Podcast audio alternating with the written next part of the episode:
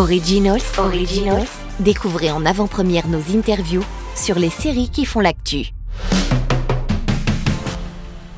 Aujourd'hui, dans cet épisode d'Originals de Beta Série La Radio, nous sommes avec Fanny Sidney, actrice dans Les Amateurs, la comédie de Disney Plus qui adapte The Wrong Mans, la comédie britannique. Et ça sortira le 19 octobre sur la plateforme. Bonjour Fanny. Bonjour Pauline. Euh, merci d'avoir répondu à notre invitation. On va commencer tout simplement. Euh, est-ce que tu connaissais The Wrong Mans avant de jouer dedans? Je connaissais pas avant qu'on me propose de lire le scénario. J'ai donc euh, lu le scénario et j'ai pas regardé The Wrong Mans. eh bien, on a eu l'occasion de rencontrer Vincent Dédienne et François Damiens, qui ont visiblement pas vu non plus la série, pour pas trop coller au personnage. Oui, en fait, moi j'ai commencé à la regarder un peu trop proche du moment de tournée c'est-à-dire dans les loges, le jour de mon premier jour de tournage. Donc ça, c'était une erreur. Et non, j'ai trouvé ça, ce que j'ai vu était vachement bien. Et, mais en fait, c'est vrai que euh, c'est un univers très anglo-saxon dans la version anglaise, un peu plus dark, je trouve, plus social. C'était pas exactement l'idée que je m'en faisais. Et je me suis dit qu'il valait mieux, et même par rapport au personnage de Louise, qu'il fallait mieux en effet que je sois vraiment euh, une page blanche et que je puisse euh, euh, faire comme on l'avait projeté avec ce qui se présentait sur le plateau dans la relation avec Vincent. Euh, Justement, présente-nous un petit peu euh, le personnage de Louise. Donc, c'est la supérieure et l'ex de Vincent, mm. notre héros, l'un des deux héros.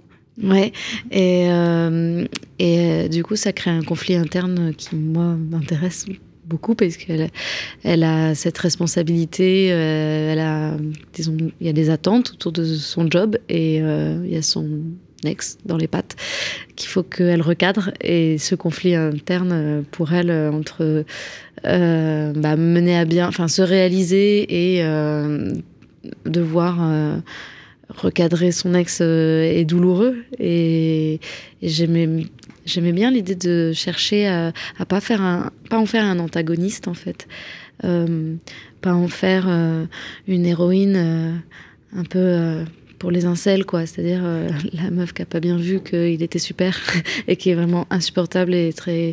Voilà, il fallait, il fallait pour moi qu'il y ait de la bienveillance. Et en fait, euh, c'est marrant parce que euh, on vient d'avoir le débat dans une autre interview sur. Mais on m'a dit, mais ah bon, vous pensez qu'elle est amoureuse de Vincent? Et je, je n'ai joué que ça.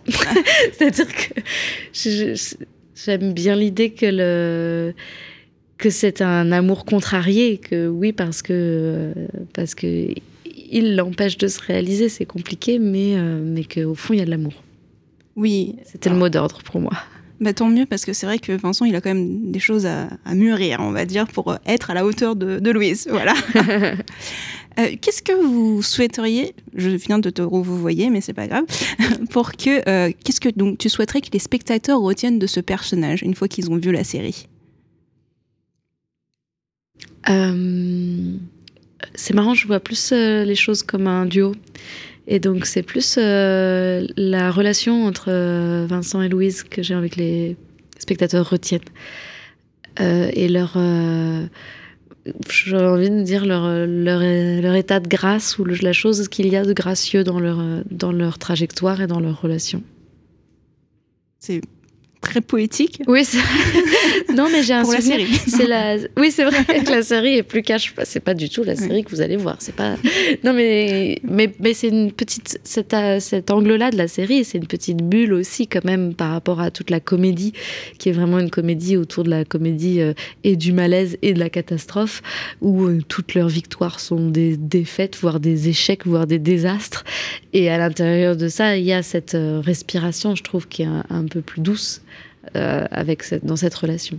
Et de l'action en fait, parce que mine de rien, euh, prise d'otage, etc. Donc, est-ce que c'est pas le projet où tu as eu le plus de scènes d'action au final Si, c'est possible. On dit, on dit, toujours que les comédiens, les comédiennes, ils sont très patients parce qu'un tournage, en fait, c'est juste attendre.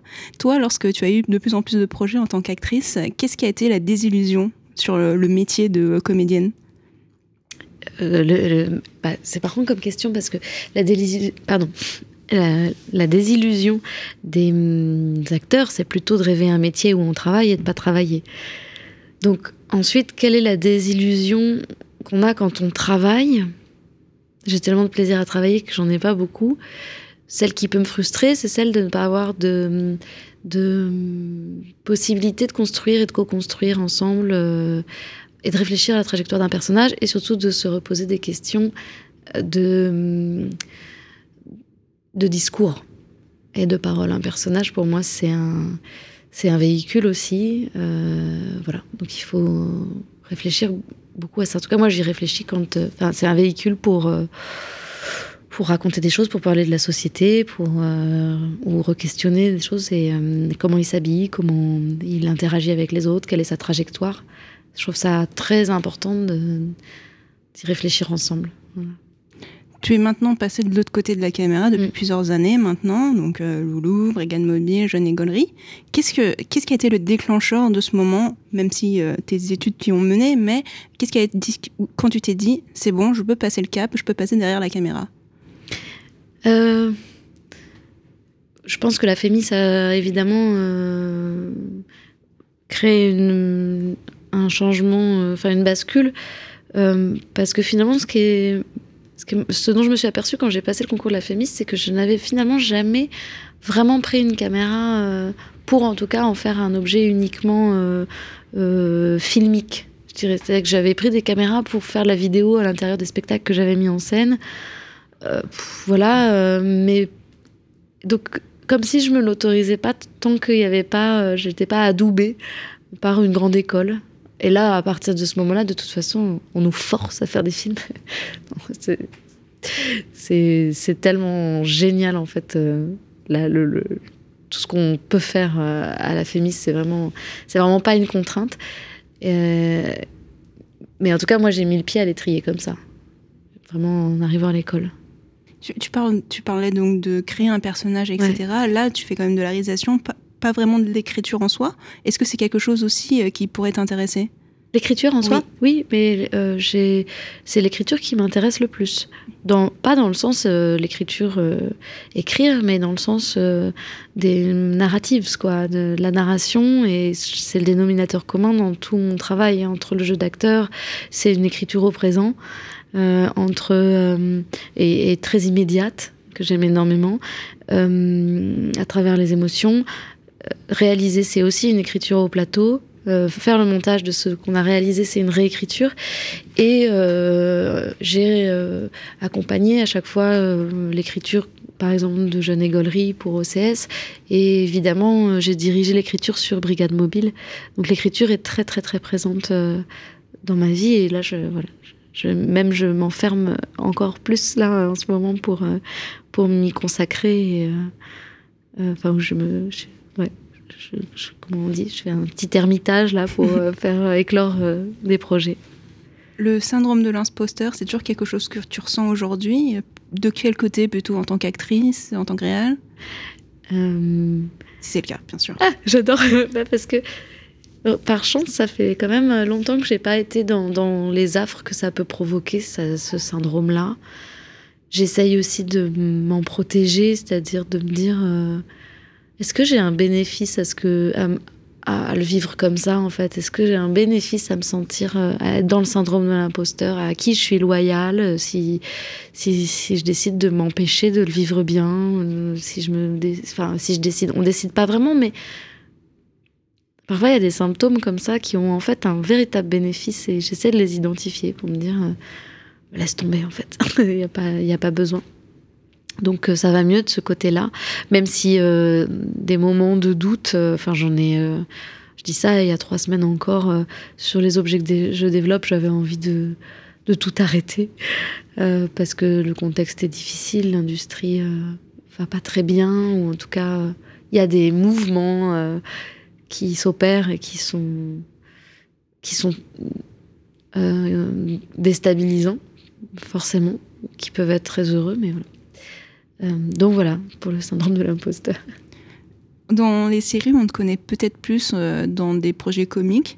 Dans les films, on dirait que c'est un peu plus dramatique quand même. C'est quelque chose que tu fais avec, enfin, en pleine conscience, de pleine, donc de style, euh, je vais faire euh, des choses rigolotes et après je vais faire une petite pause euh, un petit peu dramatique ou euh, pas du tout. Ça vient vraiment au fur et à mesure des projets? Sur le jeu? Oui. euh, sur le jeu, euh, non, ça, je, je, là je vais au, au coup de cœur. euh, sur la base d'un bon texte et d'un bon contexte. Je crois que c'est les deux choses qu'il faut qu'il y ait pour moi pour que je choisisse un projet et que je décide de m'y investir. non, j'aime beaucoup les deux. J'ai l'impression que j'ai quand même un peu plus une petite fibre pour, pour la comédie, que je suis pas forcément je suis pas très appelée pour des vrais drames. Il y a quand même toujours un peu de légèreté, même dans ce que j'écris. Mais j'aime bien le drame. J'aime bien. Je je suis très cliente du drame en tant que spectatrice. Qui fait pleurer. Bah oui, des émotions fortes. Tes projets sont très actuels aussi. Tu disais que la thématique, euh, même côté social, etc., c'est important. Est-ce que euh, tu te tu te dis, un projet a forcément un message derrière, et c'est pour ça que je dois toujours avoir un, voilà, une thématique euh, proche de l'actualité de contemporaine, plutôt que faire un drame historique, que sais-je? Ah, bah, je pense que généralement, même les drames historiques peuvent avoir une résonance. Euh, en tout cas, dans ce que je développe. Euh, non, je, ne pense pas qu'il faille toujours être politique. sinon, on, on respire plus. Par contre, euh, s'inscrire euh, dans. Enfin, réfléchir quand même à ce que euh, ce qu'on raconte soit juste, donne, dresse un état des lieux, des choses justes. Mais non, non, je suis très, j'aime bien les, les, choses faites pour le plaisir ou je sais pas comment dire ça le truc un peu gratuit, quoi. Euh, divertissement. Oui, voilà, exactement, le divertissement. Par contre, s'il y a un propos politique, ou s'il y a un propos, ou si, à l'inverse, il y a quelque chose qui me dérange dans le, dans le propos, ça, je vais l'identifier et je vais essayer d'y faire attention. Tout ce que tu dis, tu pointes un peu vers quand même euh, le poste de showrunner en, à l'anglo-saxonne en disant que tu aimes bien superviser quand même l'écriture, mm. euh, que ce soit côté réalisation, etc. Est-ce que donc euh, Fanny Herrero notamment fait partie de, ces, de, cette génération de nouveaux showrunners à la française? C'est quelque, quelque chose à laquelle tu te rapproches? Ou euh? Oui, en tout cas, c'est sûr que j'ai envie, en série, je le pense comme ça. Aujourd'hui, j'ai envie de, de, créer un objet dans sa totalité, de l'accompagner jusqu'au bout. j'ai même envie de complexifier le jeu en jouant dedans. Mais aussi toujours pour cette question d'écriture, euh, pour être dans toutes les phases de l'écriture de l'histoire. Tu es en train de développer un long métrage, si je ne m'abuse, en tant que réalisatrice. Mhm. Euh, est-ce que, enfin, comment c'est venu et d'où est venue l'envie de procéder à un, court, un long métrage? Le long métrage, c'est un peu le, le, le, comment dire euh, quand on sort de la Fémis, euh, je n'ai pas envie de dire c'est le passage obligé, mais c'est comme l'évidence, voilà. Euh, ce qui est marrant parce que parce que finalement, en fait, euh, il y a la série aussi. Et qu'au final, moi, j'ai commencé par faire de la série plutôt que du long métrage. Probablement parce que le, long métrage m'intimidait beaucoup, bizarrement. Et puis qu'il y a eu cette idée de. Je me suis dit, qui peut le plus, peut le moins. Et si je fais de la série, j'aurais moins peur de faire un long métrage. Ça me paraîtra, euh, ça ressemblera presque à un court métrage en fait. Oui, en durée, c'est sûr. Et puis, et puis, je vais apprendre euh, ce qui me manquait encore en sortant de la Fémis, qui était des questions de, des notions de dramaturgie. Parce qu'à la Fémis, on réalise beaucoup, on a beaucoup, beaucoup de pratiques. Donc c'est vraiment génial pour euh, aborder un plateau, prendre ses marques, essayer aussi des choses euh, mais je trouve qu'on manquait d'un rapport à l'écriture et qu'il y a quelque chose qui est un peu français euh, et que je retrouve encore parfois euh, quand j'en parle, même avec des scénaristes professionnels, ou pas tous évidemment, mais parfois même ceux qui viennent du long métrage en fait, où je trouve que la question de la dramaturgie est un peu un gros mot. C'est-à-dire eh ben, euh, qu'il y a cette idée euh, qu'il ne faut pas trop. Euh, alors, bien sûr qu'il ne faut pas trop être dans la dramaturgie et appliquer une recette à la lettre. Quoique. C'est-à-dire que, en fait, pour moi, c'est des gammes. C'est comme en musique, quoi. Si on n'a pas son solfège, on ne pourra pas voilà, faire des variations sur le thème. La, la, contrainte est créative et il faut l'avoir intégrée. Et moi, ce temps de, de de maturation là, je dirais, de, la contrainte, je l'avais, je l'avais, je, l'avais pas, euh, je l'avais pas traversé. Je l'avais pas intégré et là, je, ça commence à être plus clair. Pourquoi ça fonctionne pas euh, quand j'écris à cet endroit Bah oui, mais en fait, c'est aussi bête que euh, il manque un, un élément là. Euh, en train de révéler des, enfin, des mystères bien enfouis. Là. Ah tout, le monde, tout, le monde, aimerait avoir ces réponses-là, j'ai envie de dire. Oui, mais c'est de la, c'est beaucoup de, de recherche et en plus, enfin, je veux dire, ça marche pas que comme ça parce qu'il y a vraiment des, parfois des moments où tout se télescope et on a beau avoir reprendre un peu de distance et se dire bon en fait non c'est vrai qu'il manque peut-être euh, un pivot là un turning point euh, une trahison de l'allié où est mon all is lost où est mon climax? Et en fait on se contorsionne avec des trucs qui sont parfois interchangeables. Il faut se laisser aussi faire. Mais, mais je pense qu'on se laisse on, émerge d'un meilleur récit quand on a adopté ces, ces, ces clés là et, qu'on les a questionnées aussi. Il y a quelque chose qui me passionne en ce moment, c'est vraiment la question du voyage du héros, qui est le, voilà, le, le, schéma type de l'histoire. Et euh, euh, il y a une euh, autrice de science-fiction qui s'appelle Ursula Le Guin. Voilà. et qui parle de la fiction panier, qui développe en tout cas un concept qui n'est pas le sien d'ailleurs. Je crois qu'elle était déjà Ouais, je, je, te laisse oui, je vois très bien. Mais compléter. Ouais, voilà. Et c'est passionnant de se dire qu'on grandit avec des histoires euh, de conflits, de héros euh, individuels, euh, dans des rapports belliqueux, de voilà. Et hum, et qu'est-ce que c'est que la fiction panier? Et en fait, avant d'être, de faire la guerre et d'avoir des lances, on cueillait des choses et il y a cette notion de contenant et donc de revenir à des récits qui sont. Je pense que je traduirais qui sont la question de la chronique, par exemple. Donc c'est super euh, passionnant de se demander est-ce qu'aujourd'hui notre structure même du récit est l'incarnation d'une domination? Oui. Voilà. la réponse est oui. Est-ce que tu penses qu'il y a un but tangible pour toi où tu te dirais ah j'ai pu faire j'ai pu l'atteindre ah j'ai enfin réussi à quoi? À t'épanouir à t'épanouir à, m'épanouir. Mais je m'épanouis beaucoup. Je, suis vraiment euh, très heureuse. Donc, euh, donc ça, ça je... d'ailleurs, finalement, c'est l'essentiel. Après, euh, l'objet extérieur à moi que j'ai produit ou qu'on a produit tous ensemble.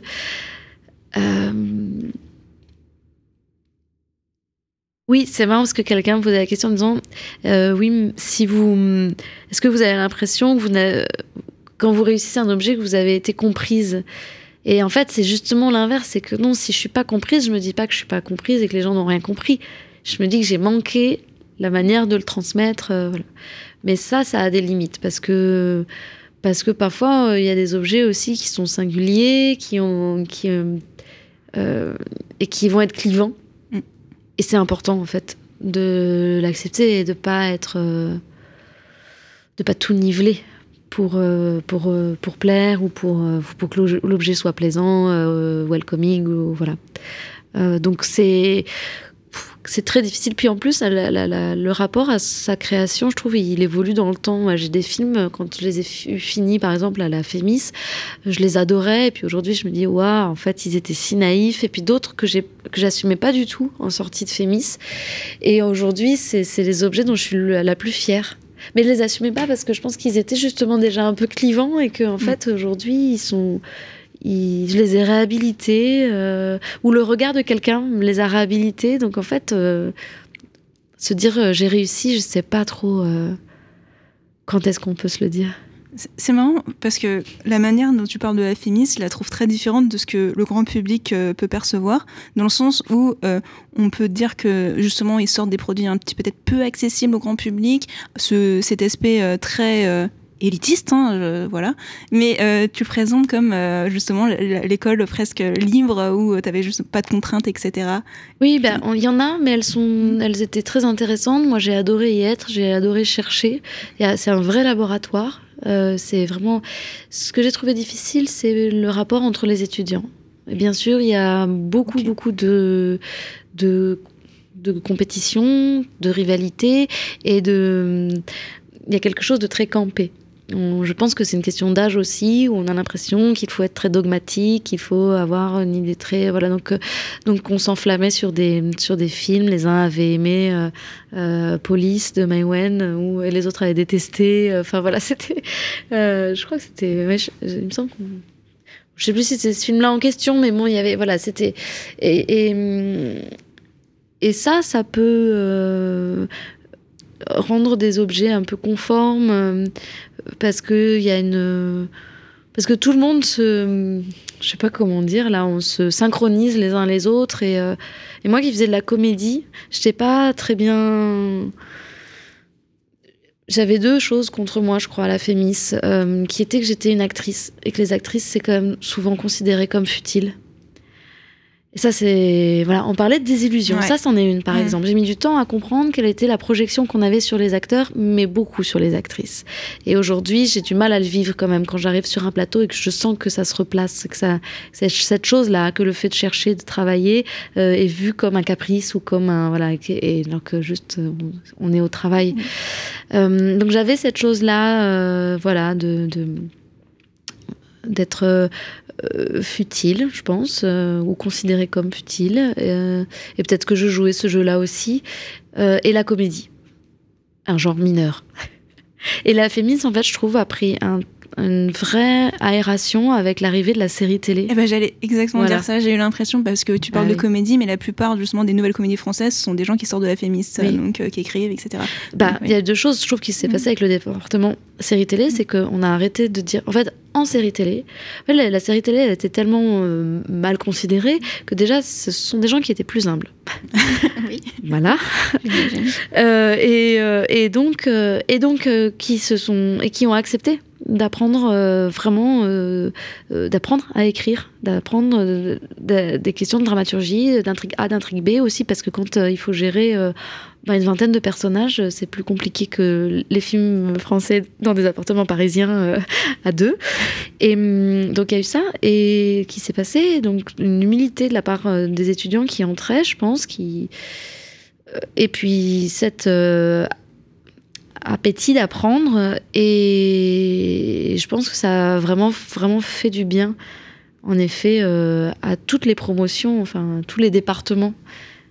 Ça manquait un peu. On était très on était très bloqués quoi très bloqués de nouvelles vagues.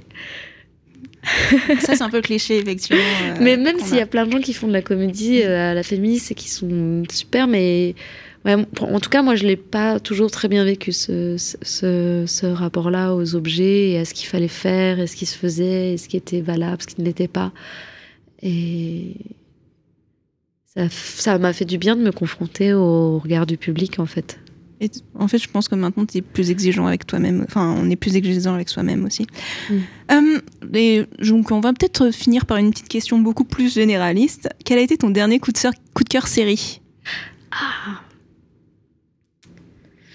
Je veux pas dire de bêtises parce que j'en ai regardé euh, quelques-unes et puis euh, j'ai envie, j'ai pas envie de sortir en me disant mais non, c'était pas ça, Euh, c'était celle-ci. Bah, moi j'en ai une qui m'a, qui me, qui me hante, qui m'accompagne, qui me, qui pour moi est un chef-d'œuvre absolu, c'est Normal People. Normal People, c'est un, c'est un, c'est un guide. c'est la grâce de cette mise en scène, la finesse euh, du jeu d'acteur, la discrétion de la Mm. caméra, le, le- le- la beauté euh, et la vérité euh, de- de- des personnages, de leur trajectoire. Même si euh, tout n'est pas réussi, et tout n'est pas réussi justement dans le développement, je trouve, de l'intrigue et des personnages, mais euh, ce, que, ce que font les deux acteurs est vraiment inouï. Donc j'ai lu après, euh, en anglais, en français, euh, le livre de. Rooney, ouais. C'est ouais, vrai c'est- très calé. en- Enfin, je trouve que c'est une adaptation assez euh, proche du livre, Ah finalement. bah c'est marrant parce que moi je me suis dit euh, ce qui est génial c'est que Sally Rooney elle n'est pas du tout chronologique. En fait elle, elle fait du, du- presque du flashback, euh, elle reprend puis on récupère l'information progressivement dans le récit. On se dit ah oui voilà pour ceux qui connaissent pas euh, c'est l'histoire d'un couple qui se rencontre euh, dans l'adolescence et qui va passer quelques années à être en couple puis, ne plus l'être. Donc c'est vraiment une histoire un peu mythologique et en même temps très simple et très commune. Et dans le livre, on, et en fait, euh, dans le livre, on, avance comme ça. Parfois, on fait des sauts de quelques mois et on récupère l'information sur ce qui s'est passé les mois auparavant. Ce qui est une structure magnifique. Et en fait, dans la série, ils ont remis dans l'ordre.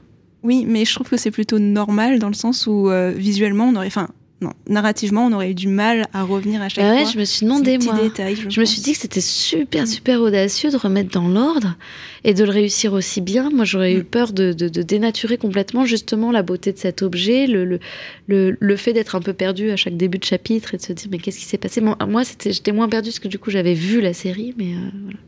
mais en effet, à part ça, c'est très, très fidèle et l'atmosphère est là. euh. Mais bon, finalement, moi, je me suis plus demandé si le livre était fidèle à la série parce que j'ai vu Oui. la série avant.